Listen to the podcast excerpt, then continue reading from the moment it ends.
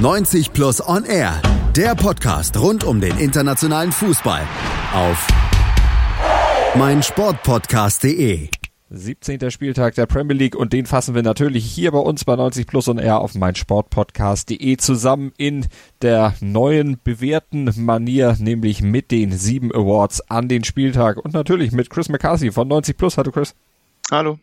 Gucken wir auf diesen 17. Spieltag und natürlich auch auf das, was die Spitze gemacht hat. So zum Beispiel Manchester, Manchester City, die bei Arsenal zu Gast waren, beim krisengeschüttelten Arsenal. Aber Manchester City ja selber auch mehr oder weniger in der Krise, denn der Rückstand auf Liverpool, der ist in den letzten Wochen doch ziemlich angeschwachsen, angestiegen auf 14 Punkte. Der hat sich jetzt auch an diesem Spieltag nicht groß verändert, aber es hat sich was anderes verändert. Zumindest gibt es ein Award für Manchester City und der nennt sich Chris. Wo kommt das denn her, Award? Genau, Manchester City. Ähm, wir haben ja schon ein bisschen über die Probleme der Citizens äh, gesprochen in diesem Jahr und an, an Nummer eins wurde ja immer wieder die Defensive genannt, mit Recht. Äh, ohne Emeric Laporte natürlich massive Probleme da hinten und äh, Nummer eins Grund dafür, dass der Rückstand auf Liverpool so groß angewachsen ist. Aber es gibt auch einen weiteren Grund, ähm, die mangelhafte Effizienz im Angriff der Citizens und das hat sich dann gegen Arsenal geändert. Das hat sich geändert, denn City war effektiv, hat Tore gemacht, hat die Chancen ausgenutzt und gleich drei Tore an der Zahl erzielt.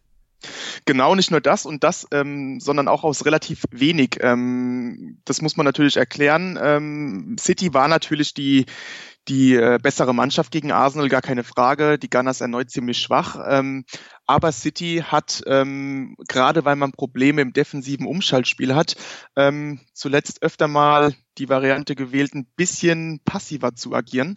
Und das hat man auch gegen die Gunners gemacht. Und ähm, dann muss man natürlich effizient sein und das war man. Ähm, bereits nach 39 Minuten führten die Citizens mit 3 zu 0 und das, wie gesagt, aus ähm, nicht den größten Chancen. Und wenn man dann mal auf die Statistik schaut, auf die Expected Goals Statistik, ähm, dann hatte Manchester City zum Zeitpunkt der 13-0-Führung lediglich einen Wert von 0,59 Expected Goals. Das heißt, rein statistisch gesehen wäre zu erwarten gewesen, dass man nicht mal ein Tor aus diesen Chancen erzielt.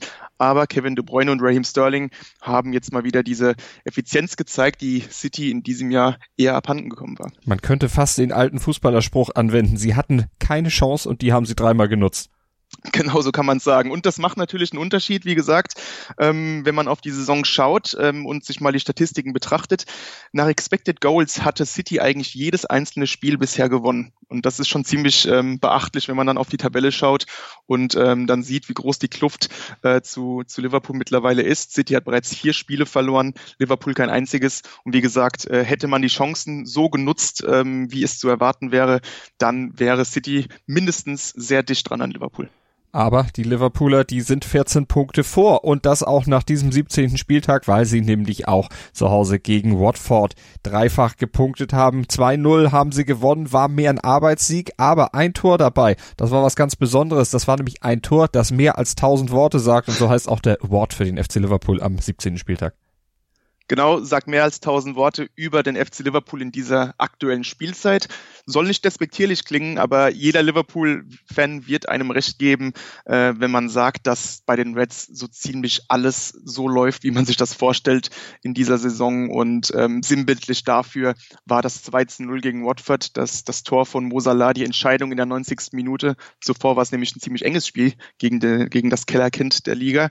Ähm, ja, und in der 90. Minute ähm, ist dieses Tor eben gefallen. Ähm, es war ein missglückter Schuss von Divock Origi, der den Ball überhaupt nicht trifft. Der kullert dann auf einmal ähm, ganz kurz vorm Tor äh, vor die Füße von, von Mosala und der denkt sich dann nichts dabei, versucht es spontan mit der Hacke und tunnelt dabei auch noch äh, zu allem Überfluss auch noch seinen Gegner. Das war niemals so gewollt und äh, so ging der Ball dann ins Tor. Und ähm, deswegen der Award bei Liverpool. Alles, was man anfasst in dieser Saison, will gelingen und ähm, dementsprechend war das Tor, hat dann ganz gut reingepasst. Das Pech der letzten Jahre kehrt sich in dieser Saison offensichtlich komplett ins Gegenteil. Was glaubst du, wie lange hält das noch an, dieses Spielglück? Sie brauchen es ja vielleicht noch ein bisschen, um den Abstand noch ein bisschen anwachsen zu lassen. Wir wissen ja, letzte Saison, da gab es in der Rückserie ja dann diesen Einbruch. Wenn sie sich ihn jetzt leisten, damals haben sie neun Punkte verspielt, jetzt haben sie 14 Punkte Vorsprung, sollte reichen. sollte eigentlich reichen. Ähm, das Auffällige ist aber, dass Manchester City letzte Saison und auch diese Saison eben nicht dieses Spielglück hat, ähm, alleine von der Statistik her und auch ein paar ähm, Probleme natürlich, auch Verletzungsprobleme und davon blieb Liverpool bisher eigentlich recht verschont. Wie gesagt, das Spielglück, das ist, das soll auch nicht despektierlich klingen. Das ist auch ähm, ein Verdienst einfach von, von Jürgen Klopps Mannschaft. Ähm, da ist eine gewisse Mentalität da, auch wenn dieses Thema ausgelutscht ist. Aber man, man erkennt das bei Liverpool, dass man diese späten Tore auch einfach erzwingt durch, durch Ausdauer, durch den Glauben daran, dass man es noch schafft und auch einfach durch die Qualität, die man 90 Minuten nicht unbedingt verteidigen kann als Gegner. Ähm, dementsprechend erarbeitet man dieses Spielglück sich auch, aber natürlich ähm, diese Portion Glück ist dann trotzdem dabei und da muss man abwarten, ob die wirklich über eine gesamte Spielzeit aufrechterhalten werden kann.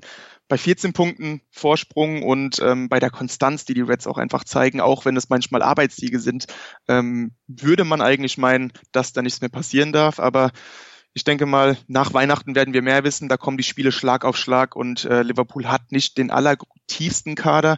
Wenn da wirklich irgendwelche Verletzungen an Schlüsselpositionen passieren sollten, könnte es vielleicht noch ein, ein Tick enger werden abwarten. Das hast du gesagt. Das trifft auch bei auf Manchester United zu. Da haben wir ja eigentlich schon gedacht, nach den Siegen gegen Tottenham und City, da säße der Trainer Ole Gunnar Solskjaer jetzt ein bisschen sicherer im Sattel. Aber da hast du ja auch schon ein bisschen auf die Euphoriebremse bei United gedrückt und gesagt, Leute, wartet ab. Das ist noch nicht das, wo man äh, Manchester United wirklich dran messen darf. Die Spiele gegen die Großen, das war nie ein großes Problem für United. Es geht eher gegen Gegner auf Augenhöhe oder gegen Gegner, die schlechter in der Tabelle gestellt sind, wo es ein bisschen problematisch wird. Und das hat sich beim 1 zu 1 gegen Everton wieder gezeigt. Und du hast den Award, den Ole Gunnar Solskjaer für dieses 1 zu 1 kriegt, mit dem Titel gleiche Gegner, gleiche Probleme versehen genau dann ist es das eingetreten, was wir erwartet hatten. Ähm, sobald Manchester United vor allem zu Hause gegen einen ähm, ja, machbaren Gegner, schlagbaren Gegner antritt, kommen diese gleichen Probleme zurück. Nicht so wie gegen die Top-Teams der Liga, gegen ein Man City, wo man sich dann einfach auf das Kontern verlassen kann. Das geht eben nicht gegen tiefstehende Gegner und da hat Manchester United ehrlich gesagt seit Solskjaer im Amt ist, massive Probleme. Ähm, eine Spielidee ähm, zu übermitteln, eine, eine, eine offensive Philosophie mit einer Identität. Und ähm, es wirkt einfach alles sehr ideenlos, sehr espritlos im Spiel nach vorne. Und so war das auch gegen Everton. Ähm, Mason Greenwood konnte dann nach einem 0 zu 1 Rückstand durch eine individuelle Einzelaktion zwar noch einen Punkt retten, aber die großen Probleme, die United weiterhin im Spielaufbau und in der Chancenkreation hat, die konnte er damit nicht kaschieren und daran wird Solskjaer letztendlich zu messen sein. Ein Award also für Manchester United. Im Prinzip hätten wir auch den nächsten Award an Manchester United geben können, denn den Award, den geben wir jetzt dem FC Chelsea und der trägt den Titel auf Hochvolk tief. Passt im Grunde auch zu United, aber passt vor allem zu Chelsea und dem bisherigen Saisonverlauf und auch das war so ein bisschen zu erwarten.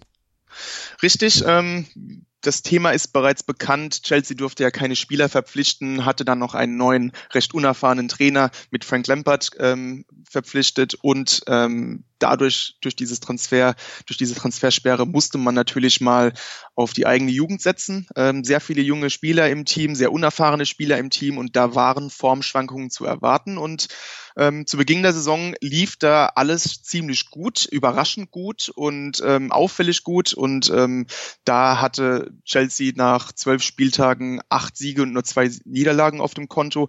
Und jetzt eben nach diesem Hoch folgt, wie erwartet, dieses Tief. Und ähm, da war das 0 zu 1 gegen Bournemouth am Wochenende ähm, nur der, der nächste Tiefpunkt sozusagen, denn aus den letzten fünf Ligaspielen konnte Chelsea jetzt nur einen einzigen Punkt holen und äh, da kann man erkennen, dass diese Formschwankungen jetzt wirklich eintreten und das ist natürlich vor allem ein Grund der Defensiv, der Defensivprobleme, aber auch, weil den jungen Mason Mount und Tammy Abraham vorne drin so ein bisschen die Konstanz fehlt. Ähm, man ist es natürlich nicht gewohnt, so viele Spiele hintereinander zu absolvieren auf diesem Niveau und kann ja sein, dass man da jetzt ein bisschen einen, einen Durchhänger in der Offensive hat.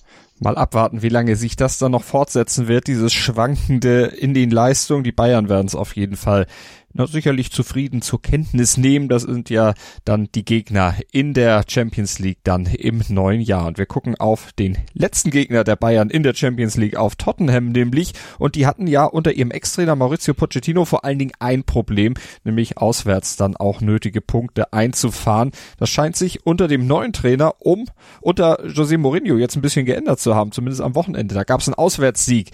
2 zu 1 gewann Tottenham in Wolverhampton und damit hast du dann äh, auch einen Award vergeben an José Mourinho und seine Mannschaft, den Reiselustig Award. Genau, denn ähm, auch wenn Tottenham rein spielerisch noch lange nicht auf dem Level des Spurs in den letzten Jahren ist, ähm, zumindest werden die Ergebnisse jetzt geholt, gerade in der Fremde. Du hast es gesagt, unter Pochettino, unter seinen letzten 14 Auswärtsspielen ähm, wurden lediglich zwei Dreier geholt und jetzt unter Jose Mourinho ähm, ist, sind es drei Auswärtsspiele gewesen und da konnte man jetzt schon zwei Siege einfahren. Und am Wochenende war es jetzt äh, der zweite eben gegen Wolverhampton bei Wolverhampton. Ein sehr, sehr unangenehmer Gegner, der ähm, wieder auf Kurs ist. Und umso beachtlicher war dann das hart erkämpfte 2 zu 1 bei den Wolves durch einen Last-Minute-Treffer von Jan Metongen. Und wir gucken auf den vorletzten der Tabelle, auf den, auf die, auf Norwich City. Die sind ja aufgestiegen vor der Saison, spielen eigentlich auch einen ganz netten Ball, aber sie tun sich trotzdem sehr, sehr schwer. Allerdings nicht am Wochenende gegen Leicester, gegen den zweiten in der Tabelle, den aktuell ärgsten Verfolger des FC Liverpool, auch wenn sie mit zehn Punkten Rückstand schon Ferngläser brauchten. Aber sie haben an diesem Wochenende dann auch den Abstand anwachsen lassen, weil sie eben nur eins zu eins gegen den vorletzten gespielt haben. Und Norwich hat sich einen Award verdient, den Paradoxon Award. Erklär uns das mal.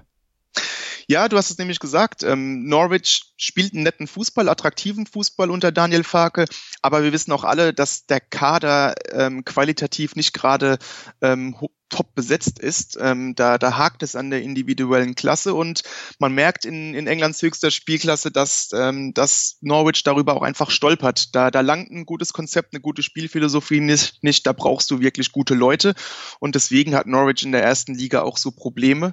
Aber ausgerechnet gegen die top besetzten Mannschaften ähm, tun sich die Canaries scheinbar leichter, denn ähm, dieser Punkt gegen, ähm, gegen Leicester, den Zweitplatzierten, das war schon den zwölf, der zwölfte in dieser Saison, also erst der zwölfte in der Saison, aber schon der achte, den man aus Spielen gegen Leicester, Man City, Arsenal und Everton holte. Und ähm, auch wenn Arsenal und Everton natürlich ähm, nicht gerade in bestechender Verfassung sind oder waren bei diesen Spielen, ähm, all diese Mannschaften sind natürlich deutlich besser besetzt als die Teams, gegen die sich Norwich in dieser Saison komischerweise schwer tut. Und deswegen ist es so ein bisschen paradox, Box, ähm, gegen wen Norwich hier zu Hochform aufläuft. Ähm, vielleicht ist da ein bisschen Befreitheit dabei, ich weiß es nicht, aber gegen die Großen tut sich Norwich ein bisschen leichter.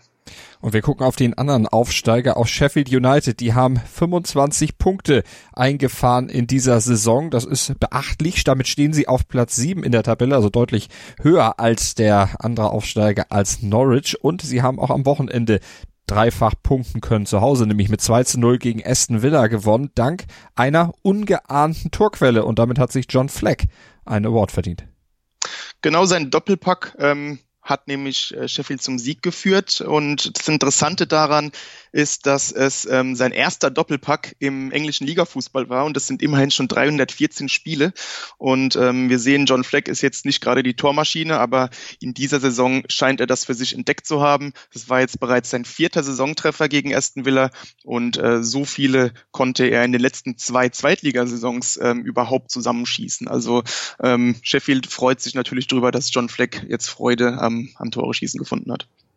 Und damit stehen sie, wie gesagt, auf Platz 7 momentan in der Tabelle. Erster natürlich Liverpool, 49 Punkte, zweiter Leicester, 39 Punkte, dritter City, 35 Zähler, vierter Chelsea, 29 Punkte, fünfter Tottenham, 26 Punkte und dahinter dann folgen United und Sheffield mit jeweils 25 Punkten. Tabellenende sieht folgendermaßen aus. Platz 18 Southampton mit 15 Punkten. Die haben aber auch die gleiche Punktzahl wie der 17. Aston Villa, der gerade noch über dem Strich liegt. Auf Platz 19 Norwich mit 12 Punkten. Und ganz am Ende der FC Watford mit 9 Punkten. Das war er, der 17. Spieltag der Premier League hier bei uns in der Analyse, in der Awardshow auf mein Sportpodcast.de bei 90 plus.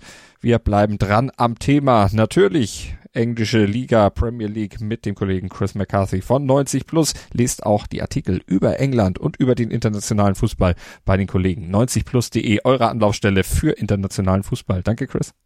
Danke auch. Schatz, ich bin neu verliebt. Was? Da drüben. Das ist er. Aber das ist ein Auto. Ja, eben. Mit ihm habe ich alles richtig gemacht. Wunschauto einfach kaufen, verkaufen oder leasen. Bei Autoscout24. Alles richtig gemacht. 90 Plus On Air. Der Podcast rund um den internationalen Fußball. Auf meinsportpodcast.de. Willkommen bei meinsportpodcast.de. Wir sind Podcast. Wir bieten euch die größte Auswahl an Sportpodcasts, die der deutschsprachige Raum so zu bieten hat. Über 20 Sportarten. Mehr als 45 Podcast-Serien. Über 9000 veröffentlichte Podcasts. Und über 5 Millionen Podcast-Downloads. Allein im Jahr 2018. Wir sind Podcast. Wir sind meinsportpodcast.de. Schatz, ich bin neu verliebt. Was? Da drüben. Das ist er. Aber das ist ein Auto. Ja, eben. Mit ihm habe ich alles richtig gemacht. Wunschauto einfach kaufen, verkaufen oder leasen. Bei Autoscout24. Alles richtig gemacht.